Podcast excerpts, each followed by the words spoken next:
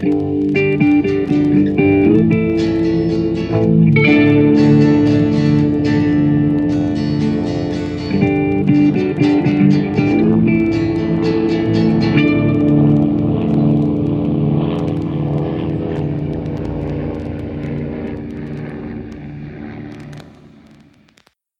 Hallo Ali, hier ist der Sven und ihr hört gerade Mesh unter Messer, den Mesh Podcast, wo wir jede Woche eine Folge Mesh gucken und darüber reden. Warum ich das jetzt mal wieder erklärt habe, weiß ich nicht, aber Season 2, Episode 17, also äh, Staffel 2, Folge, ich habe sie auf Englisch geguckt, das hängt gerade noch so ein bisschen drin. Staffel 2, Folge 17 ist vielleicht ein guter Zeitpunkt dafür. Die Folge heißt For Want of a Boot, beziehungsweise im Deutschen Alles für ein paar Stiefel, eine der besseren Übersetzungen, Titelübersetzungen ins Deutsche. Bevor ich unser kleines Panel heute vorstelle, äh, in der Folge geht es um Folgendes. Es ist kalt in Korea und nass. Das ist ziemlich ätzend für Hawkeye, denn der hat ein ähm, ja, zwischen 5 Mark Stück, die Älteren werden sich erinnern, großes Loch in seiner rechten Stiefelsohle. Und äh, ja, irgendwie kann er keine neuen Stiefel bekommen. Dementsprechend geht er und Trapper dann einmal die ganze Reihe durch und äh, finden Leute, die Gespräch, die Gefallen tun, um Gefallen zu tun, um Gefallen zu tun, um Gefallen zu tun. Und ja, diese ganze Reihe von Gefallen wird Hawkeye ein paar neue Stiefel bringen, bis am Ende alles ganz furchtbar schief geht und der ganze Kram auseinanderfällt.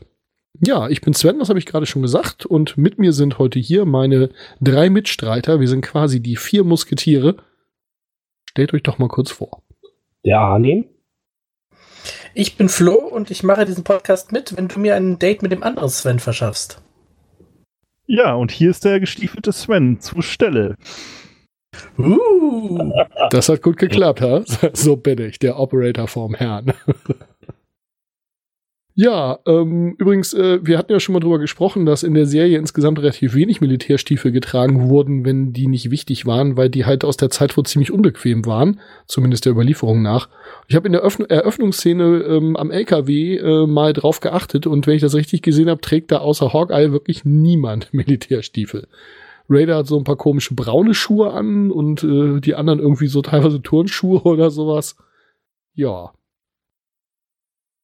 ja, Militärstiefel, schönes Thema, kann man lange drüber philosophieren. Äh, ja, äh, aber ein anderer Podcast. Nee, und vor allem bei dem Wetter, ne? Da hast du ja das Problem, hatten ja auch bei Militärstiefeln, dass die ja teilweise genagelt waren, ne? Da kommt der Frost richtig schön durch.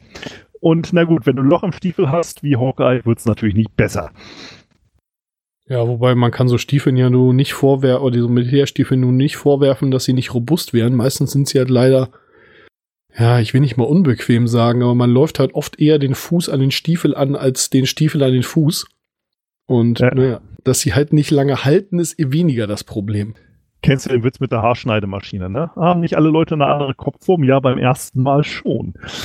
So ähnlich ist es. Wobei ich habe jetzt ein paar Schnürstiefel mir nach Jahren mal wieder gekauft. Ich war, als ich sie aus der Packstation geholt habe, extrem schockiert, wie leicht das Paket war und habe gedacht, vielleicht sind das doch gar nicht meine Stiefel. Doch, sie waren es. Und äh, die sind auch wirklich scharweine bequem. Ne, ich habe meine Stiefel ja nach fünf Jahren mal wieder aus dem Keller rausgeholt, also noch die Original Bundeswehrstiefel, weil jetzt irgendwie so Matsch- und Metal-Festivals dachte ich mir so, oh, ich bin ja eigentlich der Turnschuhmensch, aber äh, maßgeschneiderte Stiefel für Schuhe 53 nehme ich dann doch noch. Gott, du bist ja nicht nur so ein Riesenkerl, du hast ja noch so riesen Füße. Das merkt man, dass du von der See kommst, damit du nicht umwehst, ne? Windlast. Ähm, aber was ich auch nett fand bei dem LKW, ne? Es gibt Windeln statt Stiefeln. Oh ja, stimmt. Das äh, führt diesen ganzen Nachschub-Wahnsinn schon mal, äh, schon mal ganz gut ein, ja. Wobei man sich auch fragt, wie hat er dieses Loch in den Stiefel gekriegt? Und haben die da keinen Schuster? Egal. Nein, er sagt ja sogar, dass er ähm, die Stiefel zu einem Schuster nach Vermont geschickt hat. Ähm, schicken würde. Ja, das Problem ist, er kommt nicht aus Vermont, er kommt aus Maine. Warum schickt er die nach Vermont? Weil er dann Schuster kennt, das ist eine doofe Frage jetzt.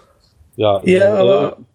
Wenn er da studiert hat oder was, also äh, als Student äh, hat er bestimmt äh, eher einen äh, Schuster kennengelernt äh, als bei Vater zu Hause in Crab Apple Cove. Schuster bleibt bei deinem Leistenbruch. An der Stelle habe ich eine weitgehend unrelatede Geschichte, oh Gott, ist das mit dem Englisch ist heute schlimm, eine weitgehend mit nichts zu tun habende Geschichte von meinem Herrn Vater. Es begab sich zu der Zeit, dass er in den 70ern äh, beim Dienstherrn Bundeswehr war Der hatte privat ein paar schicke italienische Lederschuhe. Bei denen war dann irgendwann die Seele durch, äh, die, die Sohle durch. Der fragte bei den Kameraden rum, wo, ob denn irgendwer einen vernünftigen Schuster kennte, wo man die denn hinbringen könnte. Ja, und die fahren ihm alle irgendwie gleichmütig den einen, dass er dann mit diesen Schuhen hin, das war so ein alter, bärbeißiger Schuster, der guckte sich die Schuhe an und sagte, naja gut, komische Schuhe, aber das kriegen wir schon hin. Und der hat ihm dann da halt so eine richtig, richtig fette Ledersohle drunter geknallt. So, der war halt auch eher so die, die Springerstiefel gewohnt. Und naja, die Schuhe waren dann Jahre später, war dann den Schuhen wirklich alles komplett runter, außer der Sohle. Sah wohl ein bisschen komisch aus mit dieser fetten Ledersohle da drunter, aber hey, die Schuhe waren wieder ganz. Besser als eine Fiat Fußmatte bis ich dieses Paar maßgestiefelt äh, schneiderte Stiefel hatte, hat die Bundeswehr in den zwölf Jahren nicht dabei war, haben die acht Paar Stiefel bei mir ausprobiert zu bauen. Und ein Schuster hatte halt keine Schuhsohle in meiner Größe. Da haben sie aus einem Bundeswehrdienstwagen eine Fußmatte zerschnitten. Ohne Scheiß. Ich habe ein paar Stiefel mit einer Fiat Fußmatte gekriegt. Da hatte ich auch so, ey, wenn du damit mal nach Afghanistan fliegst, dann hält dir äh, hier äh, Taliban-Scout alle anderen für verrückt. So, was läuft denn da ein Fiat durch die Gegend? Oh Mann. Nein, das sind keine Menschenspuren, das war ein Auto. ist es ein Mann? Ist es ein Auto? Nein, es ist Fiat-Stiefel Sven. Die musst du dir mal erneuern lassen. Ja, gut, die haben sie so schlecht produziert. Ich habe den einmal festgezogen an den Schnürungen, hatte ich auf einmal die komplette Schnürung in der Hand. Weil das war halt irgendwie so ein Orthopädie-Schuster, der anscheinend irgendwie für einarmige, was weiß ich, sonst Schuhe gemacht hat, noch nie einen Stiefel gebaut hatte. Die Stiefel haben irgendwie so fünfmal Tragen überlebt. Also so gesehen. Äh, ja, witzig. Ja, aber wie war denn die Lenkung? ja, auch scheiße. Vier typisch ein bisschen schwammig. Die gesamte Bauqualität war ein bisschen schottig. Ja, wollen wir noch über die Folge reden oder weiter über irgendwas anderes? nee, ähm, ich fand es ja auch noch nett, dieses Zitat, wo er sich darüber aufregt, dass er mal neue Stiefel braucht, dass er sagte, uh, I'm a desperate flamingo. Oh ja, ja. Also insgesamt hat, war die Folge nicht äh, arm an dummen Sprüchen. Ich fand auch äh, am besten insgesamt eigentlich von dem äh, japanophilen Zahnarzt in The Great Mouth of Life, Henry Blake is just a temporary filling. Oh ja, dieser Zahnarzt, ey. Oh, allein die ganze Zelt von dem und also dieser Zahnarzt, der war ja wirklich mal die Wucht. Schade, dass der Typ irgendwie nur in der Folge auftaucht. Ja, aber fangen wir mal vorne an. Ähm, denn Hogger versucht hier die Stiefel selbst zu flicken. Mit einer Geburtstagskarte von Frank. Stimmt. Die Frank zurückfordert danach. ja, also, äh, was soll er auch machen? Also seine äh, Frau kontrolliert bestimmt äh, hinterher seine Post. Ja, und mit was sonst soll er denn Margaret verärgern, wenn nicht mit dieser Postkarte? Ja, sie ist von meiner Frau und sie riecht ganz komisch. oh Mann. Kriegen wir denn eigentlich noch zusammen, äh, wer mit wem wie? Also der äh, Nachschub äh, Sergeant, der will äh, eine Füllung äh, für die Stiefel. Ja, also der will eine Brücke, weil also äh, Loch im Zahn macht der äh, äh, Zahnarzt ja so, so auf äh, äh, Anforderungsschein. Aber das ist ja Kosmetik und das darf er nicht. Aber wenn er, wie war das, wenn er einen Dreitagesschein für Tokio kriegt. Genau, aber dass der Zahnarzt jetzt Japan mag, das hätte ich nie vermutet in der Szene. Ja, hat er ja auch gar nicht siebenmal gesagt. Und dann hat man in der nächsten in der Kette, geht er ja zu Henry, weil Henry hat ja den Urlaubsschein. Genau. Und Henry hat gerade Stress mit Margaret. Genau, der hat Stress mit Wurzel aus Major Quadrat. den Witz reitest du jetzt auch, bis er hinüber ist, ne? Ja. Und äh, dann geht ha äh, Hawkeye zu Margaret und Margaret sagt ja, okay, äh, also Hawkeye bietet an, keine Streiche mehr zu spielen, sagt aber Hot Lips, nee, will ich nicht. Sie möchte stattdessen eine Party für die negative Wurzel aus Wurzel, äh, Major Quadrat. genau, die minus eins. Oh Gott. Ja, und dann äh, kommt auch noch das schöne Zitat von Hawkeye. I have just run out of hypocrisy und stürmt aus dem Zelt, weil er keine Geburtstagsüberraschungsparty für Frank machen möchte. Stürmt raus, tritt in die Pfütze, zack, Partyplanung. genau, und dann stellt Raider fest, dass er gerade in seinem Peak ist und dass, wenn es jetzt mit den Frauen nicht klappt, dann klappt es gar nicht. Und dafür würde er organisieren, dass er eine Geburtstagstorte organisiert. Ja, solange eben Hawkeye halt ein äh, Date mit der Schwester Murphy organisiert. Und Schwester Murphy sagt, ist mir ganz egal, wer da kommt. Es könnte solange, sogar Raider sein. genau. Solange äh, ein Hardrockner für sie dabei abspringt. Genau, sie würde ihn, sie würde ihn schon erkennen. He, he will be the one with the hairdryer. genau. Und wer hat einen Hardrockner? Äh, Margaret eigentlich, ne?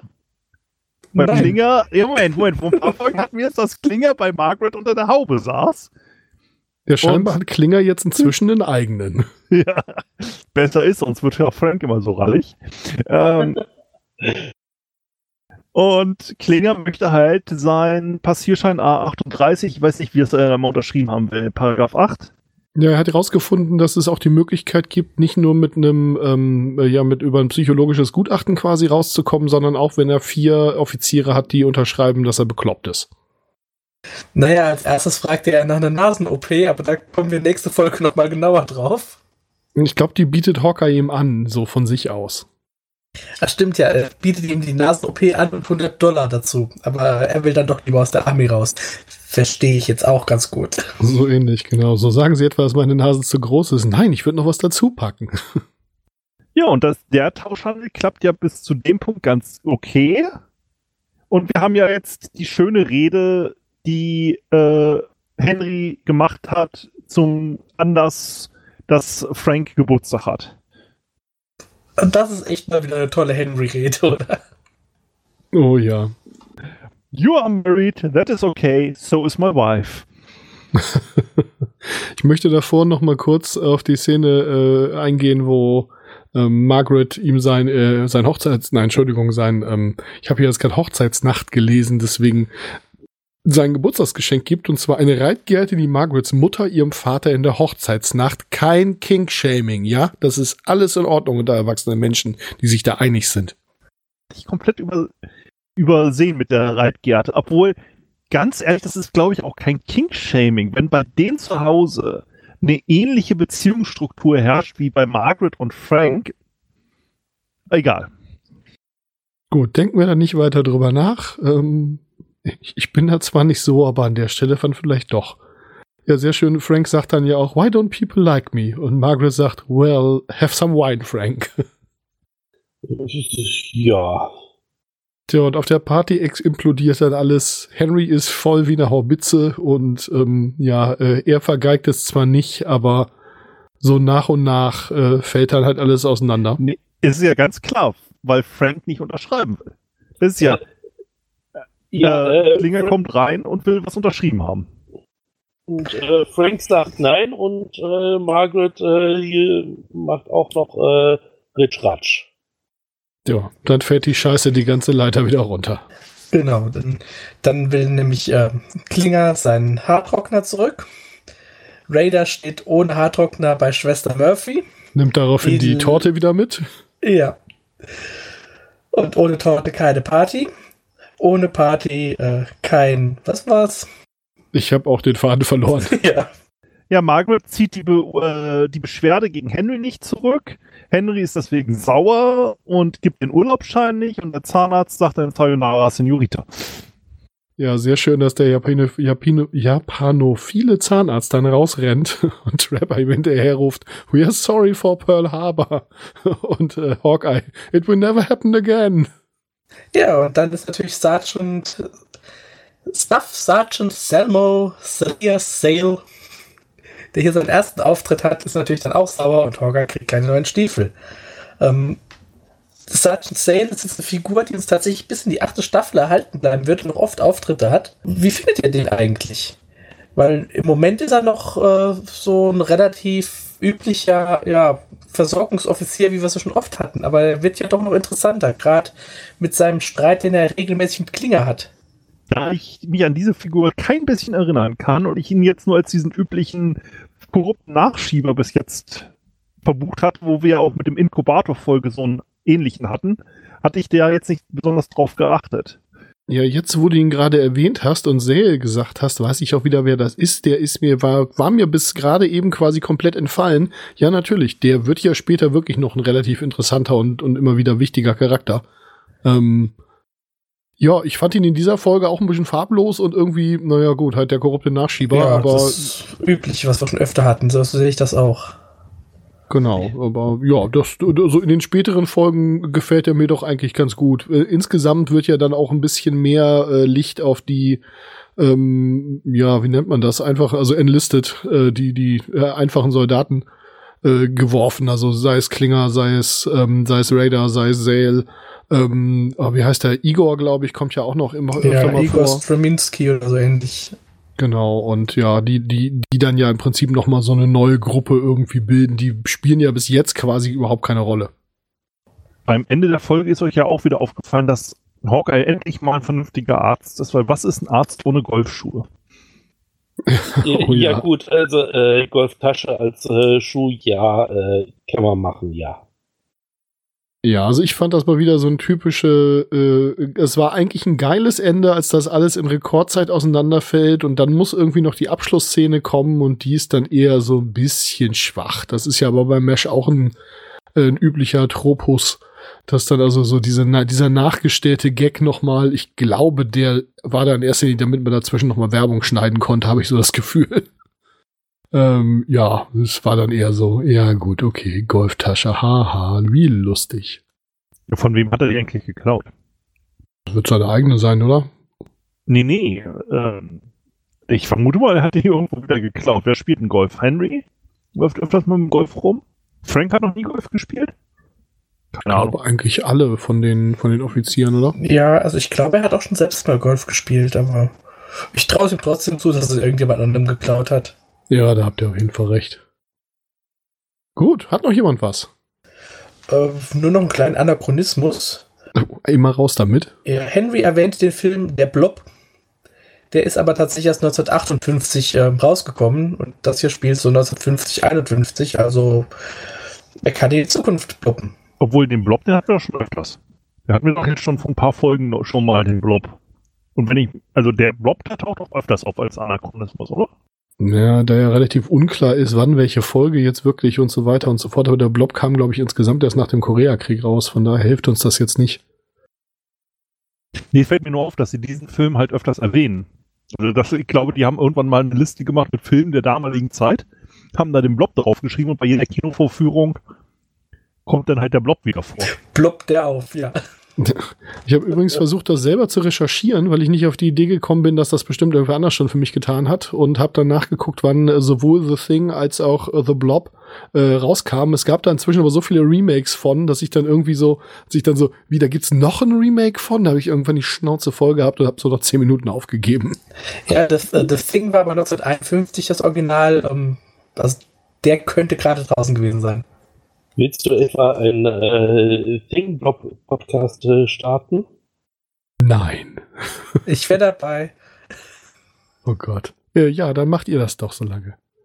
Gut, ähm, es klingt übrigens immer, wenn ich dieses so, haben wir denn noch was sage, dann klingt es immer tatsächlich davor geschnitten, finde ich, was ich nicht habe, noch kein einziges Mal. Aber gut, also, haben wir denn noch was? Dann kommen wir zur Bewertung. Bitte schneiden, bitte schneiden. Grüße nach Herten. Ja, äh, ich fange mal an. Ähm, nach der doch echt grottenschlechten äh, 16. Folge ist diese 17. immerhin unterhaltsam. Also diese ganze Kette von, von Verwicklungen und so weiter und so fort, wo man schon sieht, oh Gott, das wird immer bizarrer, es wird immer schlimmer und es wird immer schwieriger, das einzuhalten. Und äh, es wird einem ja, es ist einem ja eigentlich schon klar, dass die beiden das Ding nicht unterschreiben und dass das schief geht. Und äh, ja, das wie dann alles in Rekordzeit auseinanderfällt, das fand ich doch sehr unterhaltsam. Von daher keine besonders tiefe Folge, aber immerhin ein unterhaltsamer. Ich fand äh, die äh, Schwester Murphy, wie sie da cool as Eis irgendwie sagt, so ja, ist mir egal, ich brauche halt einen Haartrockner, sonst, äh, sonst geht hier gar nichts. Fand ich obercool, hat mir richtig gut gefallen. Ähm, von daher, ja, unterhalten soll sie, unterhalten hat sie, hm, ich sag mal, dreieinhalb ja, dreieinhalb von fünf ähm, äh, temporären Füllungen im großen Mund des Lebens. Also ich gebe äh, ein Loch im Stiefel, drei Stufen auf dieser äh, in sich zusammenklappenden Leiter und äh, noch äh, vier Punkte für unsere Diskussion. Okay, ja. Ich äh, gebe fünf von zehn äh, japanophilen Zahnärzten.